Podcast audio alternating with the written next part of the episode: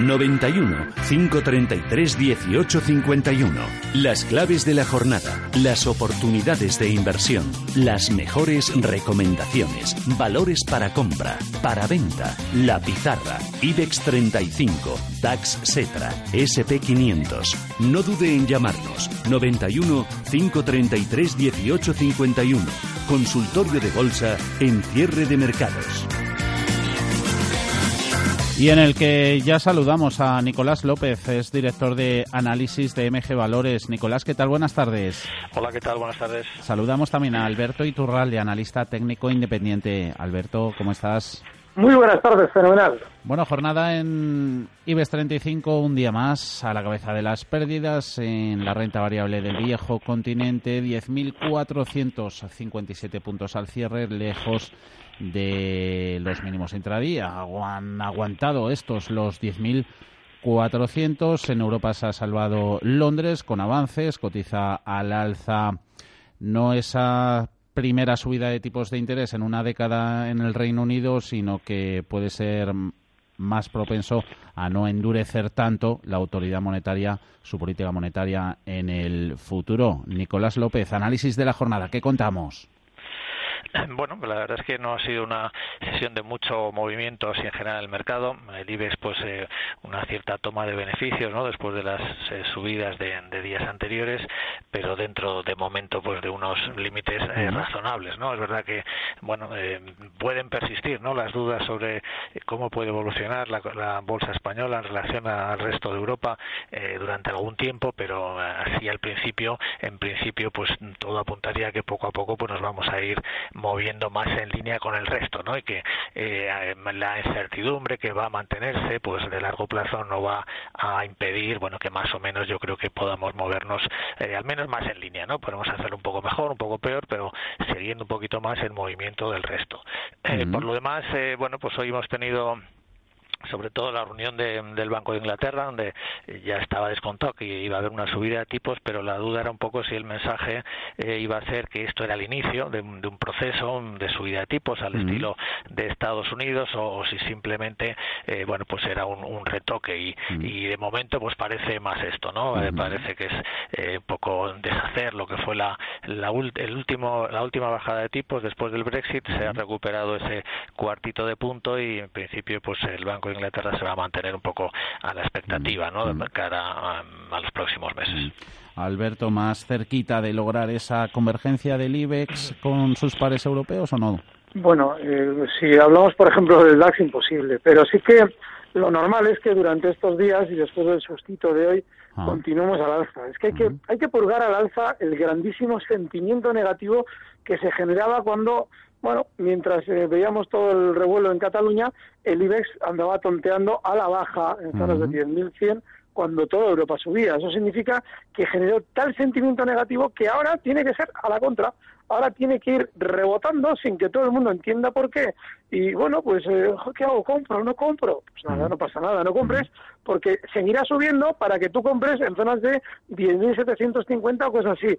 No hay nada malo ahora mismo en el IBEX. 91 533 18 51. Primer oyente que nos ha llamado. Ya le saludamos. Carlos, ¿cómo está? Buenas tardes. Hola, buenas tardes.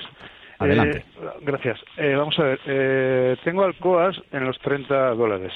estuvo un montón de tiempo parada en la parte de abajo, equivalente al contraspila a los 6, 7 dólares. en la contraspila pusieron a 20 y tanto, 20. Mm. En 20 se giró y de 20 se dio a 50.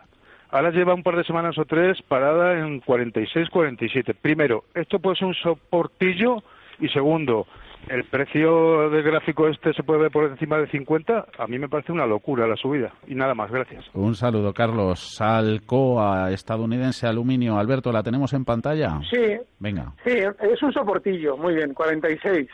Eh, yo no, le, yo no le sugeriría que no se preocupase demasiado de si un precio es una barbaridad o no. Eh, hay que entender que Alcoa estuvo muchos años lateral, desde el año 2008 hasta que ha roto en el año 2017 ese movimiento lateral y no nos debe extrañar la subida. Ahora bien, lo que sí que deja claro Alcoa es que después de todo este eh, exceso alcista que está haciendo, que seguramente podría continuar durante más meses, siguiente zona de resistencia estaría en 52. Volverá algún día, y que nadie se olvide lo que decimos, volverá algún día hasta 40. Es decir, que puede llegar incluso a zonas de 60, 65 sin problema. Pero ha roto con tal velocidad a la alza lateral que no nos debe extrañar que quiera volver a apoyarse en él dentro de unos años. Así es que cuidado con Alcoa.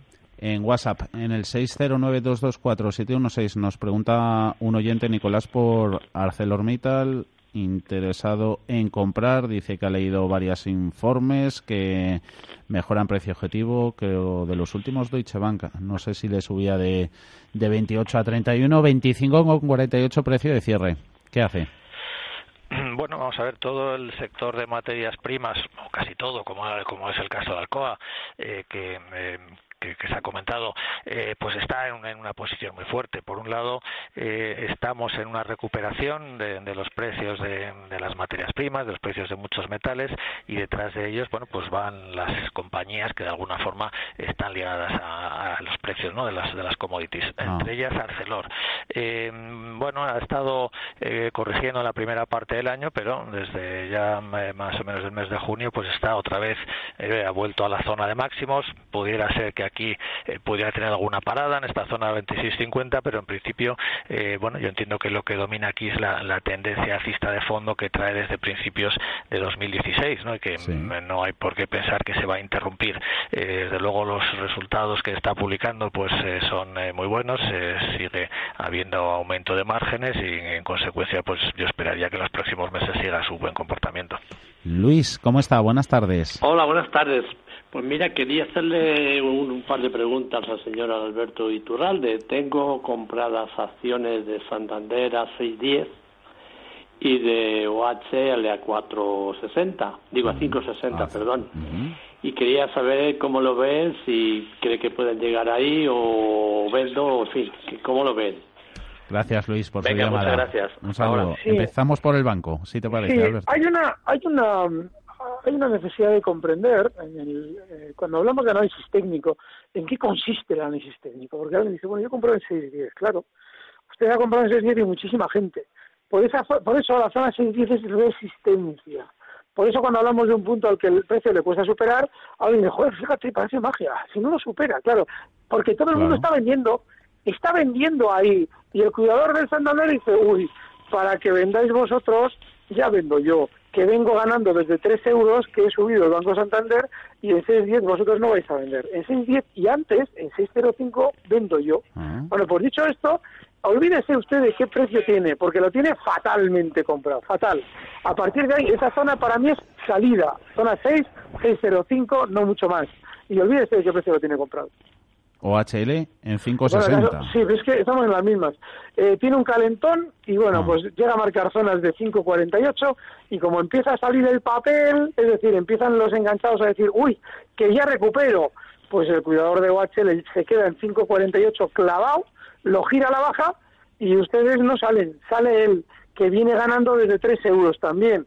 Así es que, pues yo qué sé si va a llegar hasta ahí, no no soy adivino. Lo que sí le diría es que le colocaría un stop a esa posición justo en 4.60, no más. Está en 4.97. Muy bien. José Luis, buenas tardes. Sí, buenas tardes. Díganos. Sí, no, era para, para Nicolás, para el señor de Nicolás. no, ¿qué opinión le, le, merece el comportamiento de la acción de FCC? Simplemente eso. Eh, ¿La tiene, José Luis? Sí, sí, la tengo. Muy bien, gracias, un saludo. FCC. Bueno, vamos a ver, FCC ha publicado recientemente resultados y, bueno, pues han sido bastante buenos, ¿no? Una compañía eh, que está eh, iniciando pues un proceso de, reestructuración después de la, larga crisis, ¿no? De, los años de la crisis de la construcción eh, y, bueno, que no acababa todavía, ¿no? De dar buenas señales y esta, pues ha sido la primera vez que los resultados, pues han sorprendido positivamente, ¿no? el problema es que ha tenido un tirón tan rápido en dos o tres días que, bueno, pues se nos ha ido un poco a, a la zona en la que lleva un año más o menos atascado, ¿no? En torno a los 10 euros es donde se atasca y de momento pues ahí se ha vuelto a parar. Eh, es una compañía complicada, ¿no? Para, para eh, confiar en ella un poco en ese en que ese proceso de, de reestructuración que no es sencillo porque FCC pues casi solo tenía construcción no estaba bien diversificada yo quizás no es una compañía que veo todavía como para invertir en ella a largo plazo no si acaso para jugar este rango de momento pues 8 10 es el que ya lleva un año mm, pero de momento poco más no porque todavía pues no no veo unas señales claras de que eh, haya entrado en una fase de crecimiento sostenido. Eh, Nicolás, nos preguntan también tu opinión sobre otro de los valores protagonistas, eh, Grifols, el valor más vapuleado hoy. Resultados, no sé si flojean la, en la deuda. Eh, nos comentaba quién era Gonzalo. Gonzalo, lo tenemos en WhatsApp. no sé si estos precios, picotear algo estaría bien o no. 25.80. Bueno, Grifols es una compañía de crecimiento, ¿no? Eh, de estas que, que, en el mercado, pues, pues gustan, ¿no? De alguna forma, el eh, inversor o mucha, una buena parte de los inversores, pues buscan eh, compañías que puedan mantener a largo plazo en los próximos años, pues crecimientos del 10, 15%, que es un poco lo que ha estado dando Grifols desde hace bastante tiempo, ¿no? Lo que pasa que en los últimos dos años, pues había pinchado un poco, ha entrado en una fase de una cierta desaceleración eh, que bueno pues que parece que estaba retomando otra vez no eh, los resultados han decepcionado un poquito pero eh, yo creo que sobre todo es que también había subido no de, 24 a 28 euros en, dos o tres días y bueno pues está un poco ahí en una toma de beneficios. Pero en general mi sensación con Grifols es buena no yo creo que efectivamente pues una compañía que está otra vez no enganchándose a, a crecimientos que pueden ser del 10% en los próximos años por su tipo de negocio y que bueno pues puede ser un buen momento para tomar alguna posición. Santiago, buenas tardes. Hola, buenas tardes. Me quería preguntar por Inditex, que me diga soportes y resistencias. Y si puedo poner una pincelada de BMW. ¿De BMW? Sí, muchísimas gracias. De acuerdo, un saludo. Adiós. La Textile, el fabricante de automoción alemán, para ti, Alberto. Pues eh, zona 30 con 50 sería un fantástico stop. El soporte está un poquito por encima, en 30 con 80, 30 con 90 pero sí hay que darle un poquito de margen. Está mucho más débil que el resto del mercado. Está, me está sorprendiendo a mí también, incluso en el lado negativo. Yo, desde luego, esa zona 30 con, con 50 pondría el stop. Y a la hora de buscar un objetivo alcista, 32, 32 con 20. Y está en 31 con 20. Mm. BMW hoy en los 89 con 87. ¿Qué nos dice el gráfico? Pero eh, hay que tener en cuenta que BMW, que ha subido hoy durante la sesión y ayer también estuvo muy fuerte, tiene una zona que ha frenado las subidas en tres ocasiones, digo en los últimos meses, pero mucho antes también, con mucha fuerza, frenaba subidas en los 90 con 80, está ahora mismo en 89 con 87, con lo cual está a un 1% de llegar hasta esa resistencia. A mí me parece que ya es un precio que no hay que tener. Ojo, la velocidad que trae estos días mm, implica que probablemente se va a romper al alza. Pero hay que recordar que esa zona es dificilísima no solamente desde el año 2016. Si vamos mucho más atrás, en el 14 también lo fue, con lo cual creo que es un valor en el que no hay que estar por la dificultad a la hora de especular con él. Hablando del sector automoción, hoy fuerte castigo. Hemos visto acciones de Tesla cayendo hasta un 7%. Ha presentado resultados, pero le crecen también los enanos. En esa reforma fiscal de Trump se podrían, no sé si tanto eliminar, pero sí reducir deducciones a la adquisición de vehículos eléctricos. Cae Tesla en Wall Street. Tenemos más llamadas. Eduardo, no sé por qué sector, qué compañía querrá mirar. Buenas tardes. Hola, buenas tardes. Quería preguntar por Duro Ferreira. ¿Quería entrar en ella? Eh, no, ya estoy. Muy bien. ¿Un precio de orientación nos da? Pues siempre muy alto, 1,18 o algo así. Muy bien. Le responde Nicolás. Eduardo, un saludo. Vale, gracias. Nicolás.